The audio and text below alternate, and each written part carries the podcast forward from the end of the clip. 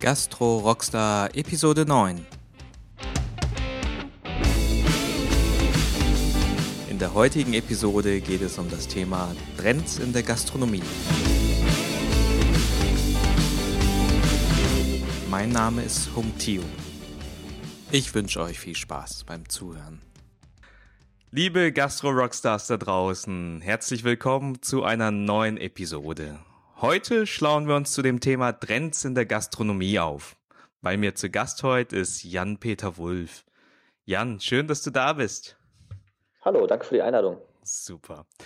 Jan-Peter Wulff schreibt für Gastronomie Fachzeitschriften, für Musik- und Popkulturmagazine und ist Co-Gründer des digitalen Magazins Das Filter sowie der Content-Agentur More Than Words. Er ist Herausgeber des Nomi-Blog. Nomi-Blog ist für mich das Online-Magazin für Gastronomie und Genuss. Es berichtet über Themen, Trends und Tipps aus der Branche. Essen, Trinken, Ausgehen, Genuss, neue Produkte und gute Ideen. Jan, das hört sich so an, als hättest du eine Leidenschaft zu deinem Beruf gemacht. Kann das sein? Ja, das kann man tatsächlich so sagen. Also irgendwie, ich wollte eigentlich als Kind schon immer in Anführungszeichen was mit Medien machen und äh, ja, das tue ich jetzt auch. Also das ist irgendwie schon etwas, wo ich sagen kann, ja, ist so ein bisschen so der, der Wunsch, der in Erfüllung gegangen ist. Ja. Natürlich nicht, ist natürlich nicht jeden Tag traumhaft, aber insgesamt ist es äh, schon genau das, was ich gerne mache. Das gerne hört sich gut an. Jan, erzähl doch mal kurz den Zuhörern, wer du privat bist oder mit was du dich aktuell am meisten beschäftigst.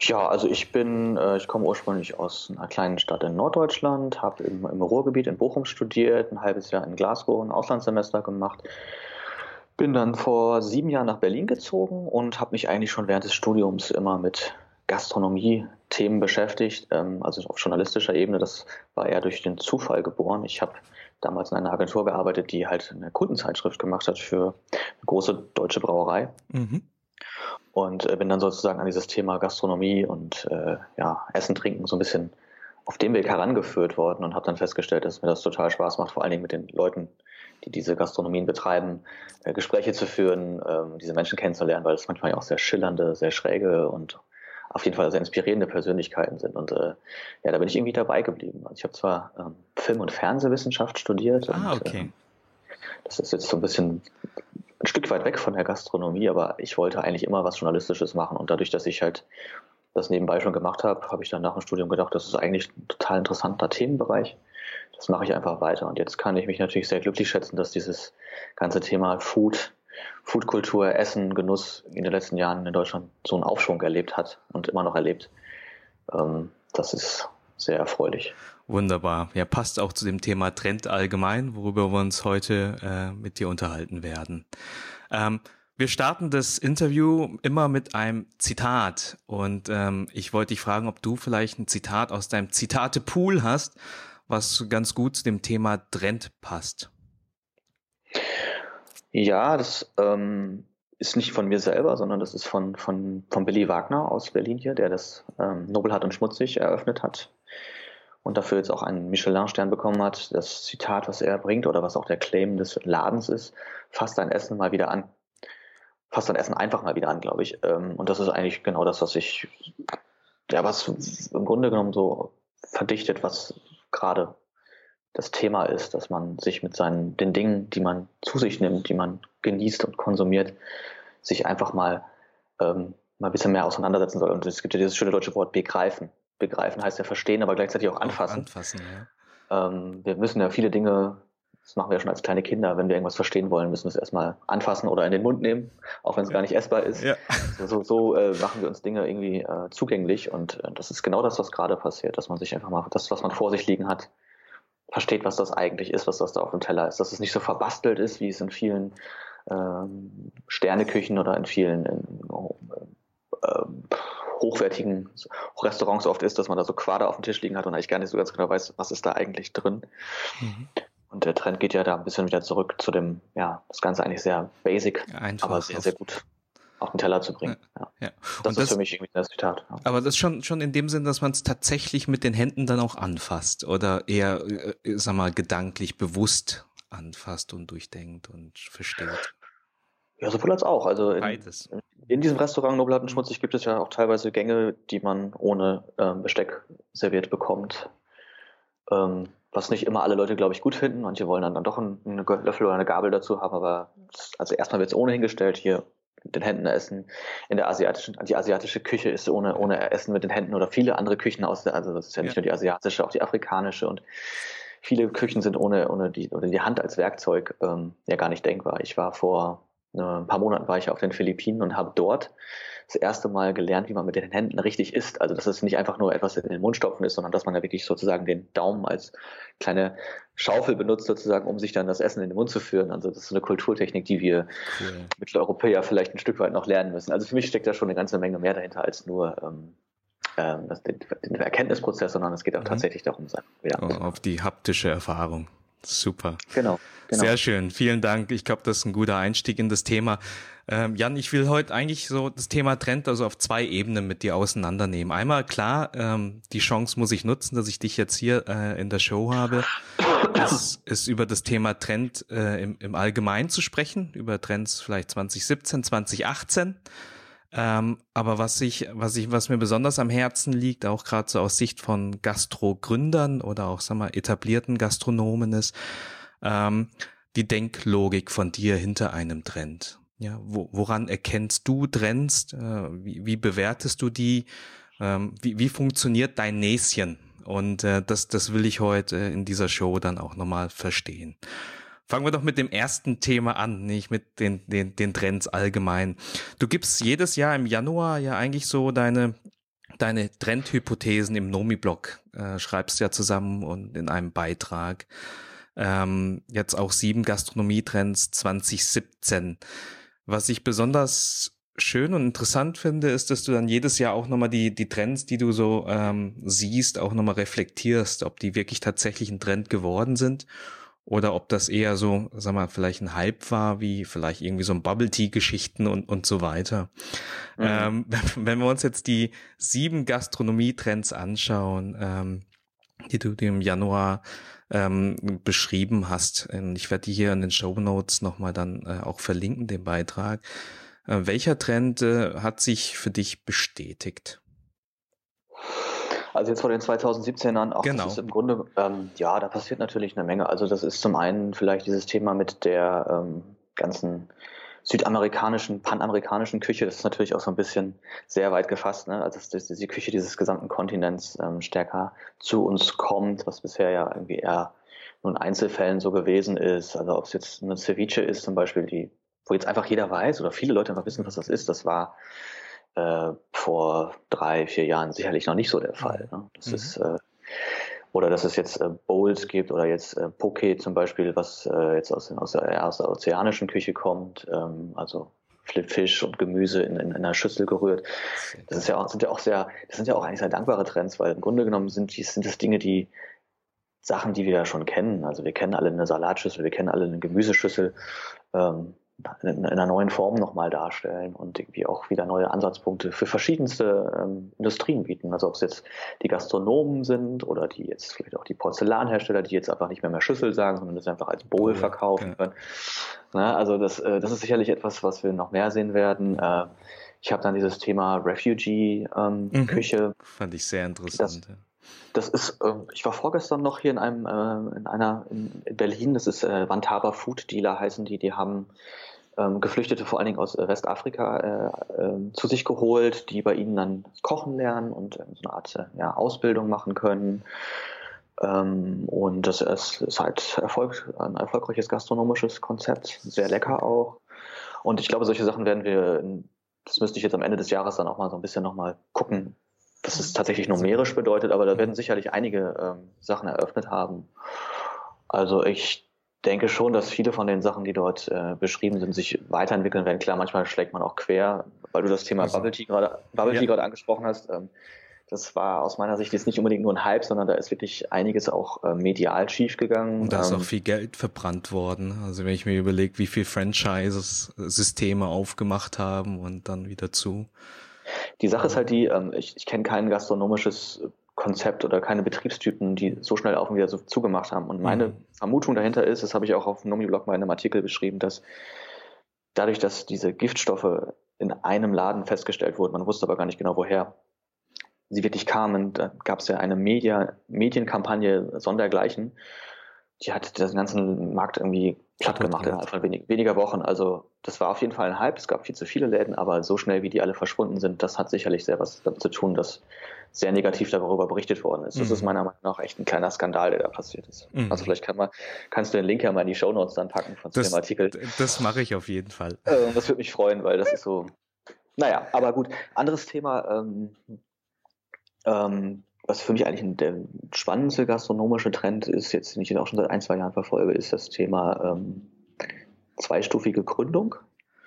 Ähm, dass viele halt mit einem Streetfood-Stand anfangen mhm. oder einen kleinen Wagen haben oder Caterings machen und dann sehen, okay, das Essen, was ich mache, das funktioniert gut. Ähm, ich mache jetzt ein Restaurant auf. Ähm, das, ist, das ist schon echt etwas relativ Neues, dass irgendwie so viele Leute erst diesen ersten Schritt gehen und gucken, ob es überhaupt funktioniert. Sich natürlich auch gewisserweise ja. ein Risiko daraus ziehen und ähm, auch eine Fangemeinde schon aufbauen. Ja. Ich, das, das finde ich echt toll. Und ich finde es auch irgendwie, also ich komme ja eigentlich so aus der IT-Branche und dieses, das mhm. ist ja so eher so Richtung Lean Startup und eigentlich die Übernahme dieser Idee, ne, dass man irgendwie so ein ja.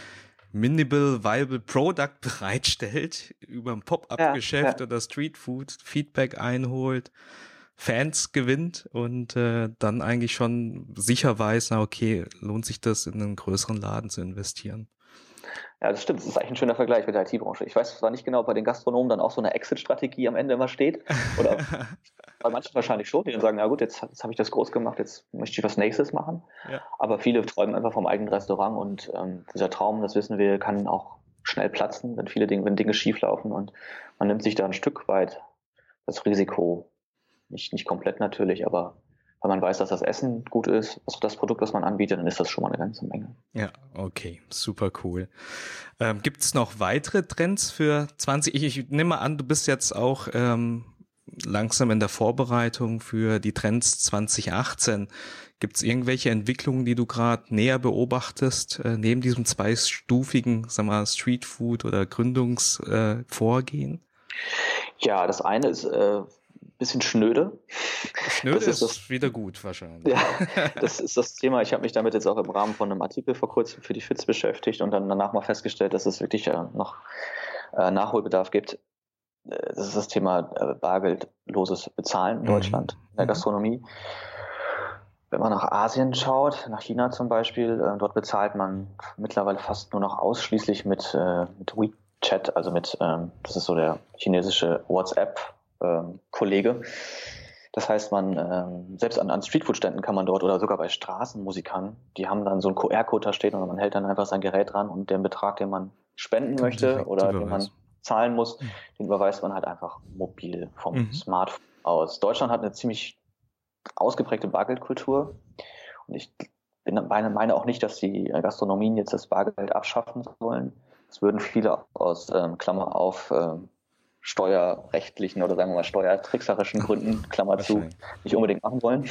Es ist halt so, aber ähm, es ist einfach kein Grund, äh, kein, kein digitales Bezahlen anzubieten. Das ist jetzt einfach mal echt. Also ich möchte 2018 nicht mehr zum Geldautomaten laufen müssen, um äh, irgendwo einen Kaffee trinken zu können. Das ist mir, das passiert mir hier in Berlin immer mal wieder. Das ist einfach ähm, nicht mehr zeitgemäß. Also dieser Trend, den ähm, den werde ich auch sicherlich formulieren, das kann ich schon mal vorwegnehmen, weil ich einfach selber möchte, dass, äh, dass das passiert. okay. Das möchte, das möchte nicht nur ich, das, äh, das hat auch eine aktuelle Studie von, äh, von, von Erderbird und dem Kassensystemhersteller und Mastercard ergeben, dass ähm, einfach drei Viertel der Gäste das einfach wollen und ich glaube, es waren zwei Drittel der Gäste das wollen und tatsächlich auch viele sich mittlerweile dann gegen eine Gastronomie entscheiden, wenn die kein digitales Bezahlen zusätzlich anbietet. Ja passt zu diesem Trend, Trend Digitalisierung. Ja. Ich meine, was ich letztens mal äh, auch irgendwo in, im Video gesehen habe, auch in Asien, ist irgendwie auch dieses ganze Thema äh, Stempelkarten und so weiter. Mhm. Äh, aber dann halt nicht nur, nicht nur digital, sondern was ich ganz charmant fand, da hat jemand wirklich so eine App drauf gehabt, wo dann wirklich diese, so als Stempelkarte. Und der ist dann sozusagen beim Bezahlen hin zum, zum Empfang und der hat dann so, so, so ein Stempel äh, wie nennt man das, Stempel, so ein Stempel gehabt in der mhm. Hand. und hat das dann über NFC, Bluetooth oder sonst was Technologie auf das Handy drauf gemacht. Und dann kam sozusagen, boing, war der Stempel drauf, ja. Und das war irgendwie so eine Kombination aus, ja, ich habe hier was Digitales, aber ich habe weiterhin diesen Prozess, ich stempel es manuell an, an der Kasse. Das war irgendwie richtig cool. Ah, okay, verstehe. Ja, vielleicht ist das auch etwas, so was, was man auch hierzulande vielleicht nutzen könnte, sondern dieses, das, dass man so ein bisschen den Leuten die Sicherheit gibt, ja, das, da ist jetzt was passiert, da ist ein, da ist ein Vorgang äh, abgeschlossen worden. Wenn das wirklich nur so durch, also wenn man quasi nur so durchläuft oder nur aufstehen muss und das ist automatisch schon bezahlt, dann wäre das vielleicht für viele auch irgendwie komisch ja. oder es würde Unsicherheit produzieren, aber ja. ähm, also ich glaube, die Gastronomen schießen sich selber ins Knie, wenn sie sich, wenn sie dieses System ja. nicht anbieten. Es ist mit gewissen Investitionen am Anfang verbunden, das ist klar, aber wie viele Gäste dann sich dann zusätzlich für einen entscheiden ähm, oder einfach vielleicht auch einfach nochmal einen Euro mehr ausgeben oder zwei, wenn ich in einer Cocktailbar sitze und es ist gemütlich und ich hatte schon zwei leckere Drinks und ähm, eigentlich müsste ich nach Hause gehen, aber ein dritter wäre vielleicht auch noch nett, so, ne? Und äh, das ist Portemonnaie ist aber leer. Dann ist mir das vielleicht, wenn ich digital bezahlen kann, in dem Augenblick egal. Ja, so. ist richtig. Ja? Und äh, dann habe ich einfach mehr Umsatz drin und das sollte man noch auf jeden Fall mitnehmen. Ähm, ja, und einen, einen zweiten Trend, den ich vielleicht noch für das nächste Jahr sehe, ist ähm, alkoholfreie Getränke. Mhm. Im Sinne von ähm, jetzt nicht nur fertigen Limonaden oder solchen Geschichten, die wir sowieso schon viel haben, oder Tees oder so, sondern wirklich auch Sachen, die äh, in der Gastronomie selber zusammen gemischt werden. Also ob es jetzt sowas wie ein Wasserkefir ist oder Kombucha oder ähm, Limonaden, die irgendwie selbst gemacht werden oder diese Swizzles, das ist so auf Essig basierende Getränke. Das passiert jetzt schon in einigen äh, Restaurants und ich glaube, dass das nächstes Jahr noch ein bisschen mehr werden wird. Das ist natürlich für diejenigen auch spannend, die ähm, jetzt nicht zu jedem Gang ein Glas Wein trinken wollen oder zu gar keinem Gang ein Glas Wein trinken wollen. Also gerade für die hochwertigere Gastronomie oder für die ja, gehobene Gastronomie sicherlich ein sehr spannendes Thema. Super. Cool. Ja, vielen Dank für den Einblick. Du, noch eine Frage. Du hast jetzt in den letzten drei Jahren viele Trends beobachtet und, und, und Entwicklung.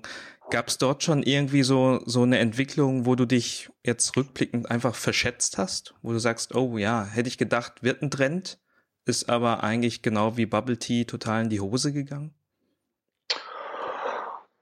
Total in die Hose gegangen. Oh, jetzt müsste ich echt mal überlegen. Also es gibt natürlich Sachen, die sich einfach langsamer entwickeln. Also das mhm. Thema mit dem, mit der ähm, peruanischen Küche zum Beispiel. Ich glaube, da habe ich 2014, war das 2014? drüber geschrieben. Oder 2015, ich bin jetzt nicht mehr ganz sicher und äh, dachte so, oh, das geht jetzt voll, das passt, das, das, das geht jetzt ganz schnell. Aber das hat, das dauert einfach alles manchmal ein bisschen länger, bis diese Sachen durchsickern. Ich habe auch mal was über Restaurants geschrieben, in denen man selber grillen kann. Also das ist ähm, ja. Ähm, ja, das ist so ein kleiner Trend, ne? das ist ganz charmant. Da gibt es halt Restaurants, in denen man dann so einen Tischgrill bekommt. Das ist ja in Asien auch gang und gäbe. Genau. Also in Korea, Korea ohne Tischgrill-Restaurants ja. undenkbar. Gibt's nicht. Ähm, und ähm, das zum Beispiel, ähm, das, das ist wirklich klein. Das ist sehr spitze Konzepte. Allerdings, und das ist äh, echt zu viel verraten, was 2018 passiert, aber ich glaube, das ist zum Beispiel auch äh, jetzt in, langsam in den Getränke- und Barbereich überschwappt. Das ist, es gibt jetzt heute die ersten Cocktailbars, die, äh, in denen man seine Cocktails selber machen kann als ah. Gast. Ähm, das ist natürlich total interessant. Äh, ich bin auch mal gespannt, wie das so in der Umsetzung funktioniert, weil wenn ich an so WG-Partys denke, in denen die Gäste ihre Cocktails selber machen, dann ist das immer am Anfang sehr nett, am Ende ein riesiges, nasses Etwas. ähm, aber äh, finde ich irgendwie interessant, also den, den Gast mit einzubinden. Die Leute wollen unterhalten werden und die Leute wollen äh, ausprobieren und äh, insofern kann ich mir das da auch gut vorstellen. Ja, super. Ja. Klasse. Du, aber das ist auch ein, auch ein interessantes Thema, was ich jetzt gerade mitgenommen habe, auch aus den aus den Trends, die du jetzt beschrieben hast. Also es gibt unterschiedliche Kategorien von Trends. Klar, man vielleicht ist ein Restaurant ein Trend, eine Zutat, irgendwie ein besonderes Gericht oder eine Küche, aber auch, sagen wir auch vom Prozess her, so das Thema Digitalisierung, dass man in dem Bereich auch Trends findet und ähm, die, die, dass die Trends auch, sagen wir, unterschiedliche zeitliche Verläufe haben. Ne? Dass, dass ein Trend, dass man ein Hype werden kann, das recht schnell gehen kann, aber das auch eine Entwicklung mhm. sich über mehrere Jahre hinziehen kann und man trotzdem eigentlich von einem Trend sprechen kann, oder? Ja, genau. Ähm, also wenn man sich ein bisschen auf einer methodischen Ebene damit mal beschäftigen möchte, ohne jetzt ganz tief einsteigen zu müssen oder zu wollen, aber als Gründer kann ich das auch, also Gründern kann ich das auch empfehlen, das mal zu tun, sich mal so ein bisschen mit äh, dieser ganzen Trendthematik zu beschäftigen. Ähm, dann empfehle ich das Buch Was ist Trendforschung? von äh, Matthias Hawks und Peter Wippermann. Das sind so die beiden deutschen Trendgurus. Mhm. Das Buch ist aus dem Jahr 96. Joa. und deswegen auch, ähm, ja, das ist sozusagen noch die Vor-Internet-Zeit. Also da war das Internet noch nicht so ja. omnipräsent, wie es heute ist. Das heißt, sie müssen ihre, oder sie, alles, was sie in diesem Buch beschreiben, machen sie halt ohne irgendwelche digitalen Phänomene, irgendwelche Online-Phänomene. Das ist sehr, sehr erfrischend, muss ich sagen, in der heutigen Lesweise. Das glaube ich, und, ja. Und das Buch gibt's auch sehr, ist auch sehr günstig. Also das kann man äh, bei Amazon aktuell, habe ich mal gesehen, jetzt vor kurzem nochmal nachgeschaut für einen Euro oder 98 Cent sogar, glaube ich, äh, plus Versandkosten kaufen.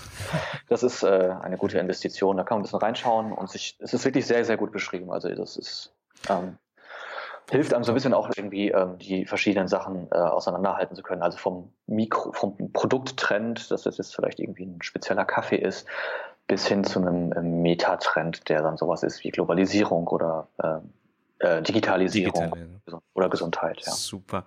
Nee, perfekt. Das werde ich in den Show Notes dann auch entsprechend nochmal verlinken. Vielleicht steigen wir direkt, das ist eine gute Überleitung, so in das Thema Methodik ein. Ähm, und gerade jetzt mit, mit deinen Erfahrungen würde ich gern verstehen, halt, wie, wie du Trends entdeckst oder wie du die bewertest. Ähm, vielleicht als Einstiegsfrage, wann ist für dich eine Entwicklung ein Trend? Anhand von welchen Kriterien machst du das jetzt fest, gerade in der Gastronomie?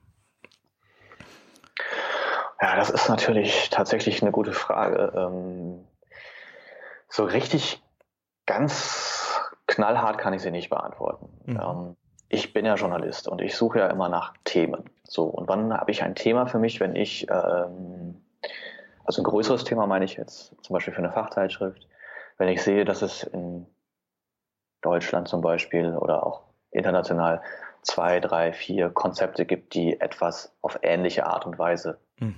ähm, betreiben, so dass man dann nicht nur sagt, ja, da gibt es jetzt diesen einen Laden, der macht das und das ist eigentlich das mega, das mega große Ding, sondern man sieht, okay, da gibt es mehrere, die sich mit dem Thema beschäftigen, dass man da so ähm, ähm, Pattern Recognition nennen das die Trendforscher, also so Mustererkennung betreiben kann. Man sieht so gewisse Dinge, die ähnlich verlaufen. Also so gewisse, ob es jetzt zum Beispiel im Service ist oder in, der, in dem digitalen Bestellprozess oder in der Art und Weise. Wir hatten das Thema Grill, Selbstgrillrestaurants vorhin schon. Das war auch mal ein Thema, über das ich einen Artikel geschrieben habe. Also da geht es ja ähm, nicht nur um, die, um, den, um den Grill, das geht ja darum, dass man quasi ein Stück weit von der Arbeit auf den Gast verlagert und aber auch dem Gast ein ganz neues Erlebnis bietet. Ja. Mhm. Das, das könnte man ja auf verschiedenen Ebenen auch darstellen. Also, ne? also man wird nicht nur sehr einfach bedient und isst und trinkt, sondern man, ist interag man interagiert mit seinem Essen, seinem Trinken. Ähm, wenn ich das wenn ich sowas sehe, äh, mache ich es meistens so, ähm, ich sammle, ich ähm, bleib öfter mal vor irgendwelchen Litfaßsäulen stehen oder schaue mir irgendwelche äh, Poster oder Flyer an, reiße Sachen aus Zeitungen raus, aus Zeitschriften, fotografiere Dinge ab und das kommt erstmal bei mir alles in irgendeine große digitale Box.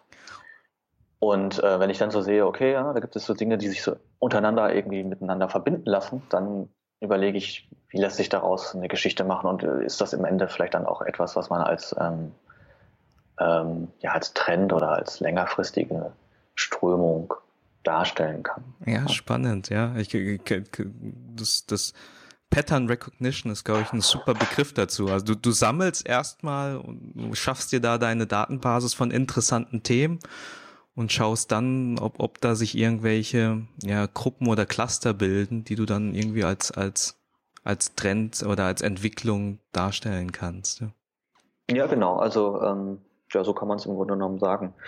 Es hat also Trendforschung oder ja, das Suchen nach Trends hat wenig mit irgendwie Orakeln und Glaskugel, mhm. Glaskugeleien zu tun, mhm. sondern es ist wirklich, ähm, das ist auch so ein bisschen so ein, was heißt ein Vorwurf, aber ich habe auch teilweise schon Feedback auf meine Gastrotrends bekommen, ja, das, das habe ich ja schon in dem und dem Laden gesehen. Dann sage ich immer, ja, genau, richtig. Ähm, es gibt natürlich immer ähm, Vorreiter und Pioniere, mhm. die etwas machen, aber dann, äh, für mich ist es dann eigentlich immer erst wirklich spannend, wenn es ähm, noch mehr gibt und wenn sich das so ein bisschen durch äh, so einsickert, ne? Also wenn ja. man dann sieht, okay, das findet überall statt. Also Streetfood, was Streetfood würde mich nicht interessieren oder Streetfood-Märkte würden mich nicht wirklich interessieren als Trend, wenn sie hier nur in Berlin stattfinden würden, aber dadurch, dass ich sie ähm, mittlerweile deutschlandweit sehen kann, also wirklich deutschlandweit, also wirklich in, selbst in kleinen Orten finden mittlerweile Streetfood-Events statt. Ja. dann, ähm, oder, oder sagen wir mal so, es finden Veranstaltungen mit, unter Beteiligung von Streetfood statt und das ist in Zahlen. Das ähm, hat ähm, die Food Trucks Deutschland letztes Jahr mal ermittelt, sind es 1000 Veranstaltungen, die 2016 Wahnsinn, ja. mit, Street, mit Streetfood stattgefunden haben. Da kann man wirklich sagen, das ist ein Trend, da ist eine ganz neue Branche entstanden. Ja, ja. Und das ja, hört die finden natürlich nicht nur, die finden natürlich nicht nur in Berlin statt, sondern die ja. finden dann wirklich überall statt, weil tausend Veranstaltungen, das ist richtig viel. Wahnsinn, okay. Ähm, jetzt, du hattest auch gesagt, so Richtung, ähm, ja, die, die Häufigkeit und wo das alles sozusagen sich dann irgendwie ausprägt. Wie, inwieweit siehst du jetzt, ähm, wie, wie ist es eigentlich generell mit so internationalen Trends, wie die dann rüberschwappen nach Deutschland? Gibt es dort irgendein Muster, das du erkennst? Also ein Muster. Also erstmal ist es so, ähm, das müsste ich ja eigentlich fast auf the record sagen, ich kann sehr dankbar sein, dass Deutschland so ein bisschen, ähm, was das ganze Thema angeht, äh, ein Sekundärmarkt ist. Das klingt jetzt ein bisschen böse, aber es ist tatsächlich so. Also viele Dinge, die anderswo schon länger funktionieren, kommen irgendwann hier an. Ja. Und dann äh, kann man sich so ein bisschen darauf vorbereiten. Ne? Das ist wie so eine Welle, die man am Horizont sieht und weiß, ah, das kommt. Da kann ich mich jetzt für wappnen. Ne? Also, mhm. ob es beim Thema Craft Beer war, hm. Ob es beim Thema jetzt Naturweine zum Beispiel war, die es in, in, in, Frankreich, Spanien, Italien schon seit langer, oh, 20 Jahren vielleicht sogar schon gibt oder 25 und das ist jetzt erst vor zwei Jahren so richtig angekommen. Dieses Ganze mit der, mit, mit der ähm, ozeanisch-südamerikanischen Küche, was jetzt zu uns kommt. Also das sind alles so Dinge, die brauchen ein bisschen Zeit, bis sie hier Anklang finden, aber dann, ähm, wenn sie erstmal angekommen sind, dann ist es in der Regel auch etwas, das dann ein bisschen länger zu Gast ist oder sich auch hier sozusagen auch ähm, etabliert, ja. etabliert und lokalisiert, ne? dass es halt auch so ein Stück weit aufgegriffen wird und irgendwie auch, äh, das ist ja auch wichtig, Trends müssen auch ein Stück weit adaptiert werden, mhm. sonst damit sie auch verstanden werden von den Leuten ne? ähm, und damit sie auch umsetzbar sind in der Gastronomie. Ähm, also insofern, das ist ähm, sozusagen der, der, der zeitliche Delay, ist ein, mhm. ein, eine Geschichte. Ähm, und ansonsten ist als Trendtreiber in Deutschland aktuell, würde ich sagen, sind die wichtigsten eigentlich die vielen internationalen Einflüsse, also auch wirklich durch Gründer. Ne? Also dass es ähm, äh, viele Leute gibt, die aus äh, Ausland hierher ziehen und ihre eigenen Küchen, Küchentechniken, Fertigungsprozesse, Ideen und äh, ja ihre Leidenschaft mitbringen. Und äh, der Gastrobranche hier auch so ein bisschen naja, in den Allerwertesten treten wäre jetzt vielleicht etwas hart gesagt, aber schon einfach so ein bisschen dafür Impulse sorgen, geben. Dass, ja. Ja, ja, ja, genau. Das ist, Tritt in den Allerwertesten ist ja auch ein Impuls. ja, ein schmerzhafter. Ähm, nee, das ist wirklich, also das finde ich, ähm, das ist ganz wichtig. Es sind immer Menschen, die die Dinge vorantreiben. Ja, Super. Okay, cool. Danke für diesen Einblick. Äh, generell jetzt, wenn du dich in so einen Gastronom hineinversetzt, ähm, ähm, wie, wie, wie sollen etablierter Gastronom mit Trends umgehen? Also ich denke da auch immer so, ein Gastronom, der jetzt einen etablierten Laden hat, der auch eine gewisse Tradition hat, ähm, der, der sieht jetzt vielleicht einen Trend kommen, sieht der, und sieht sich vielleicht so ein bisschen im, im, im Widerspruch mit dem Trend. Was rätst du Gastronomen? Wie, wie sollen sie mit Trends umgehen? Tja, also Gastronomen sind meiner Meinung nach immer dann erfolgreich, wenn sie nicht nur nach innen hin alles oder vieles richtig machen. Das ist eine große, große Kunst. Da habe ich mega Respekt davor. Das ist viel Arbeit. Sondern wenn sie dann zusätzlich auch noch die Zeit finden, und das ist dann, glaube ich, nochmal die extra Schippe, die man drauflegen muss, sich ganz viel anzuschauen. Mhm. Ähm, neugierig zu bleiben und äh, wirklich auch zu reisen, aber auch um, um einfach irgendwie einfach mal über den eigenen Tellerrand wirklich zu blicken. Es kann auch manchmal etwas sein, was direkt in der Nähe passiert, sich mit Kollegen auszutauschen, anderswo Gast zu sein, selber essen gehen weiterhin und ähm, alles tun, um Betriebsblindheit zu vermeiden. Und ähm, also erstmal selber wirklich gucken, was passiert da draußen, wie, reagiert, was, wie funktionieren andere Konzepte, das kann ja auch ganz andere Dinge sein. Also wenn ich ein Bierkonzept habe, dann muss ich mich ja nicht nur bei Bierkonzepten umschauen, sondern gehe ich vielleicht auch mal in was, in ein Schnellrestaurant oder so, ja. Mhm. Äh, also Neugier behalten. Diese Dinge, die man dann woanders sieht, aber auch ein Stück weit äh, niederschreiben oder irgendwo ab, ab, ablegen sozusagen oder überlegen, was kann ich damit machen? Was ist da für mich irgendwie drin? Das sind Dinge, die ich auch übernehmen kann. Ähm, ich habe letzte Woche, nee, diese Woche ein Interview veröffentlicht auf Nomiblog mit dem Geschäftsführer von Alex, von der großen Gastronomiekette Deutschland mit über 40 Betrieben und vielen Mitarbeitern. Ähm, die haben zum Beispiel so für sich das eingeführt, dass sie ein Dankeschön auf, ein persönliches Dankeschön auf jeden Zettel schreiben, wenn sie mhm. die Rechnung ausgeben. So, da sagt man ja, okay, das ja, ist nett. Äh, woher kommt das? Äh, das haben sie sich halt auch abgeschaut in, in den USA und das schon vor, vor langer Zeit. Man kann sich auch bei anderen inspirieren lassen. Man muss es halt nur tun. Also viele sagen, wir Gastronomen sagen, ja, ich komme ja gar nicht raus und so, ich habe ja hier so viel zu tun. Ja, das, ich glaube, diese Freiräume muss man sich ein Stück weit schaffen. schaffen. Ja. Und natürlich kann man auch seine Mitarbeiter einbeziehen. Also die, ähm, das machen große Systeme, machen das wirklich viel, dass sie halt ihre jungen Leute auch darum bitten, einfach zu irgendwie mitzuteilen, was sie gesehen haben, was sie an Veränderungsvorschlägen haben, was sie an spannenden neuen Produkten gesehen haben. Man braucht halt nur eine Art von System, ob das jetzt irgendwie eine Ablage, ein digitales Ablagesystem ist oder ob das einfach ein großer Box ist, wo diese Dinge reinkommen weil sonst versickert das. Sonst ist zu viel dem Zufall überlassen. Also ja, gerade hier. Das man auch einfach wieder, ne? Also ja, dann, dann, dann, sieht man irgendwas, aber man, man erinnert, es geht mir ja nicht anders. Es geht mir ja nicht anders. Also wenn ich mir nicht irgendwie irgendwelche Dinge abfotografiere, manchmal auch unaufgefordert in irgendwelchen Läden oder so, äh, dann würde ich mich daran auch nicht erinnern. erinnern. Also ich, ich krieg gerade eine Gänsehaut bei dem Thema Betriebsblindheit und Trends und so, weil, weil ich, na, ich persönlich auch eigentlich jetzt so, wenn ich da überlege, wir, wir, hatten in den 90ern halt auch so ein Familienrestaurant, ein mhm. vietnamesisches Familienrestaurant und äh, das lief am Anfang ganz gut. Das ist auch so typisch. Das war halt ein Trend, Anfang der 90er mal nicht eine chinesische Küche zu haben. Das heißt, wir haben von dem Trend profitiert. Mhm. Äh, einfach mal eine vietnamesische Küche, so wie man es kennt, so ein Familienrestaurant. Und das lief dann ganz gut und dann ähm, ja, haben wir uns halt echt nur mit uns selber beschäftigt, so wie du es sagst, eigentlich nur innerhalb des Unternehmens, äh, dass die Abläufe da in Ordnung sind und uns nicht mal weiter umgeschaut und haben dann einen Trend aus meiner Sicht irgendwie ja, übersehen, äh, der eigentlich so in der asiatischen Küche irgendwie hinging, dass man sagt, ja, es geht so Richtung Zweck, äh, Zweckverpflegung mittags, es muss schnell gehen, ich möchte hier jetzt nicht mehr ein Familienrestaurant haben, sondern ja, die Imbisse, die mhm. decken dieses Bedürfnis schn viel schneller ab. Ja, jetzt, wenn man, wenn man sich das jetzt anschaut mit den äh, Asia, Vox und Co., dann kann man nicht, äh, sich nicht gar nicht vorstellen, dass das mal, dass es das mal nicht gegeben hat, aber das kam dann irgendwann in den 90ern. Und das war so auch der, der Zeitpunkt, wo, ja, wo wir es einfach nett gesehen hatten, dass da was Neues sich entwickelt. Und ähm, ja, und deshalb ging, ging, ging die Umsätze dann auch irgendwann nicht mehr hoch, sondern stagnierten oder gingen runter. Ne? Und ich glaube, mhm. das ist das, was du sagst. Man muss sich einmal mit den Themen beschäftigen. Ob man die dann tatsächlich macht oder so, ist wahrscheinlich nochmal eine andere Frage. Aber äh, zumindest, dass man das, den Trend erkennt und sich dann vielleicht anders äh, abgrenzt, ja, um einfach den für den Kunden darzustellen, wofür man selber steht. Ja, das ist natürlich immer so ein Spannungsfeld, in dem man sich bewegt. Ne? Auf der einen Seite kann man ja sagen, okay, wir, man, man zieht sein eigenes Ding durch. Ne? Also man hat da seine, das ist ja auch wichtig, dass man eine Identität hat und für was Bestimmtes steht. Und auf der anderen Seite, also auf dem anderen Pol ist dann sozusagen, man muss aber auch gucken, was passiert da draußen, was, ähm, was sind Dinge, die anderswo funktionieren.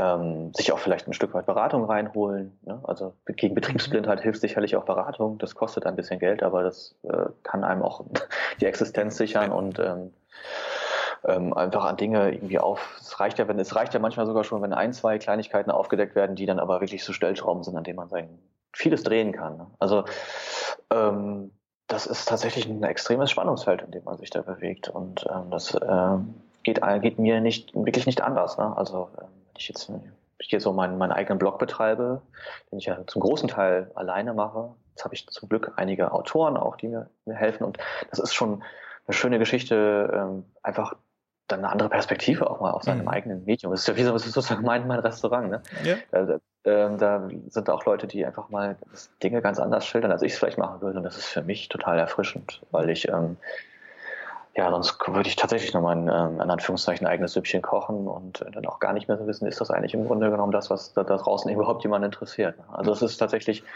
branchenübergreifend, dieses, äh, diese Problematik. Mhm.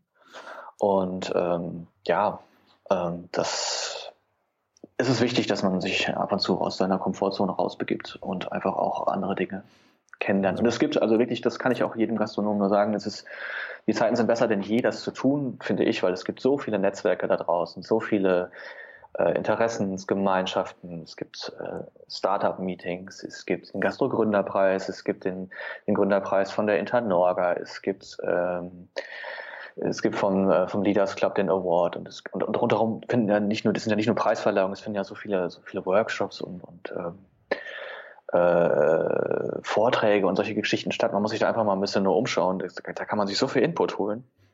Man muss sich halt nur die Zeit dafür nehmen. Also das ist schon anders als vielleicht noch vor 15 Jahren, als es dieses Angebot in der Form nicht, nicht gab. gab. Ja. ja. Ja. da ist schon viel vorhanden. Sehr schön. Okay, dann heißt es zusammenfassend eigentlich Augen aufbehalten äh, und, und äh, neugierig bleiben. Jetzt für die Gastronomen und Gastrogründer, ähm, du hattest jetzt schon ähm, ein paar Empfehlungen gehabt Richtung äh, Bücher, was ist Trendforschung, dass man da methodisch sich mal aufschlaut. Du hast jetzt ein paar Veranstaltungen genannt, ähm, wo man sich inspirieren lassen kann. Gibt es weitere Online-Ressourcen, Magazine oder, oder Pflichtveranstaltungen, die du jedem Gastronomen nur ans Herz legen kannst? Ja, also Pflichtveranstaltungen nicht, aber also es, wie gesagt, es gibt schon ähm, auch das mittlerweile auch bundesweit ähm, Veranstaltungen, teilweise von, von Herstellern natürlich, ähm, also von, von der Industrie, aber auch teilweise von, den, von, den, von der IHK oder von, von den lokalen äh, Gaststättenverbänden oder auch von ja, losen Zirkeln. Also es gibt ja auch irgendwie so Gastronomen, die sich einfach zusammenschließen und irgendwie so, wie es du aus, vielleicht auch aus, aus der IT-Branche kennst, so Meetups genau veranstalten. Ähm, da muss man sich einfach mal ein bisschen vor Ort mal ein bisschen schlau machen, was es so gibt. Das, äh, in Berlin hier gibt es jede Menge natürlich davon. Ähm, aber das ist, findet nicht nur in Berlin statt, das gibt es genauso in Hamburg und im Ruhrgebiet und in, in Süddeutschland, in München, was weiß ich. Also einfach mal mhm. gucken, was es so an, an Dingen gibt vor Ort. Äh, gerne, auch wenn jemand äh, dazu spezielle Fragen hat, kann er mich auch gerne anschreiben. Dann kann ich auch mal gucken, was ich vor Ort so äh, ausfindig machen kann.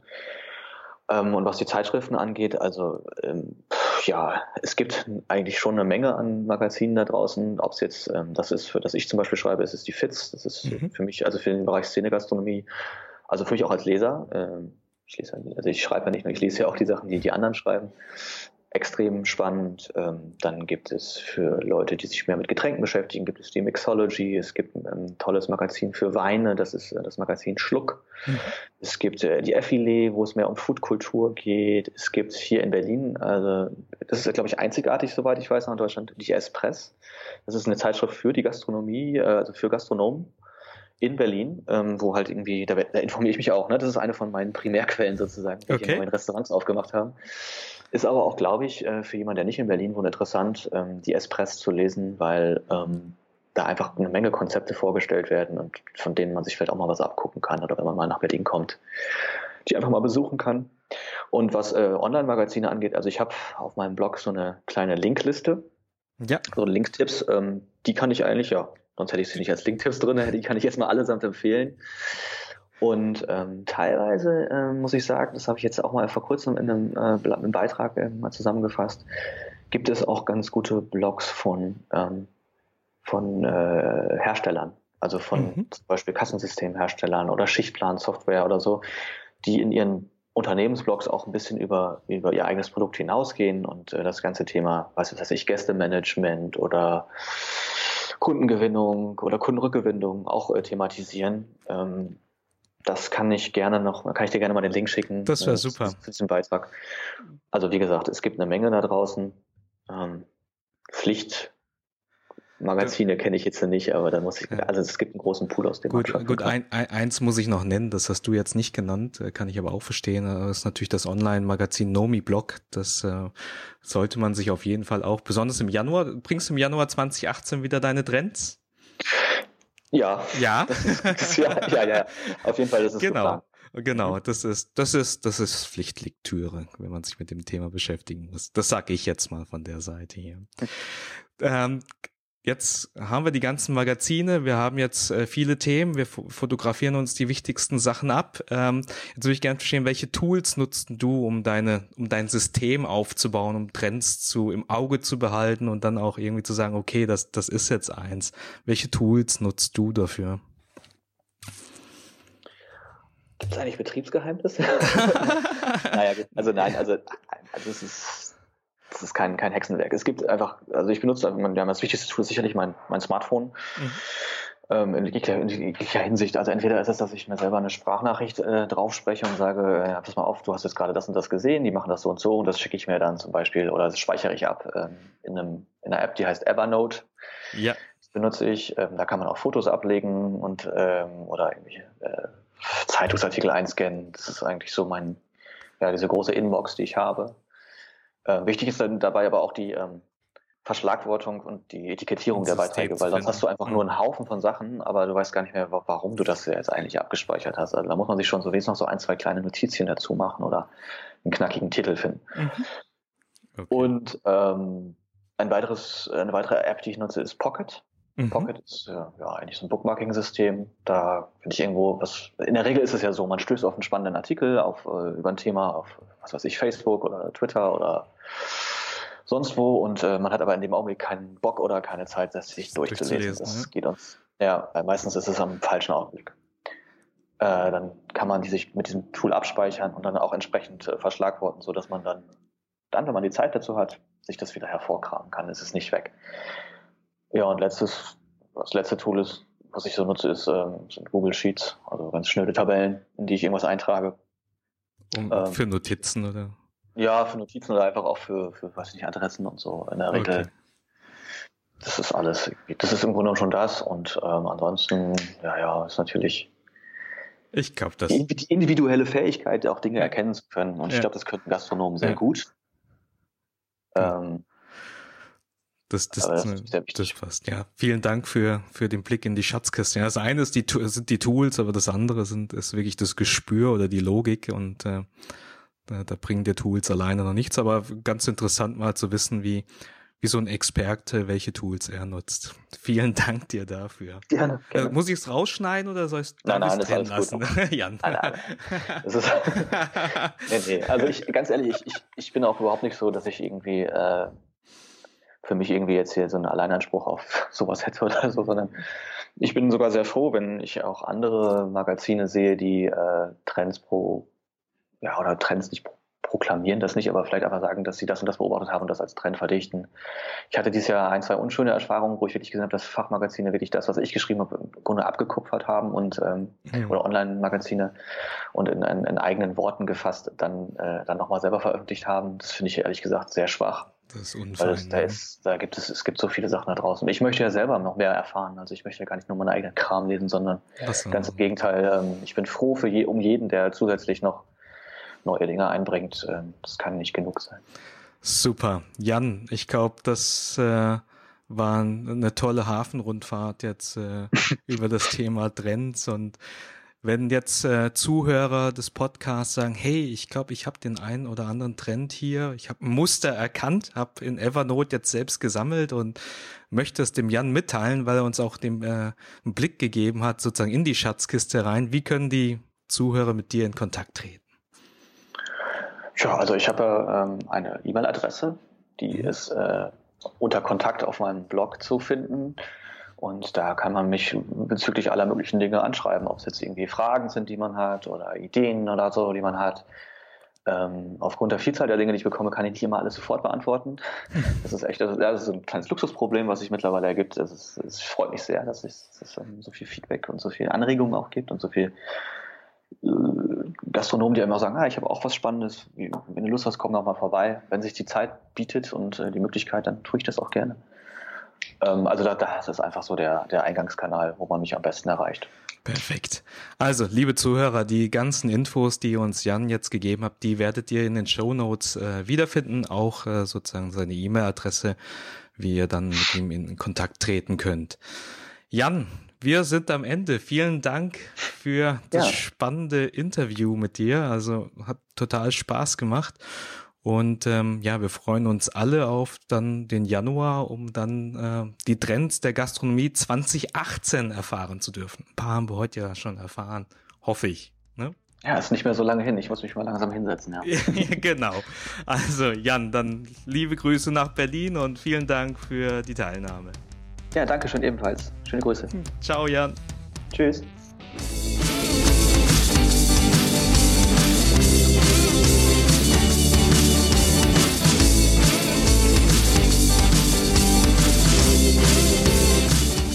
Das war eine spannende Episode zum Thema Trends mit Jan-Peter Wulff.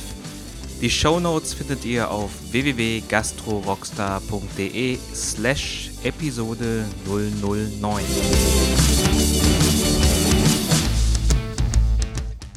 Falls euch der Podcast gefällt, dann unterstützt mich mit einer positiven Rezension auf iTunes. Das hilft mir, den Podcast einfach bekannter zu machen. Also, bye bye, bis zum nächsten Mal. Euer Tio.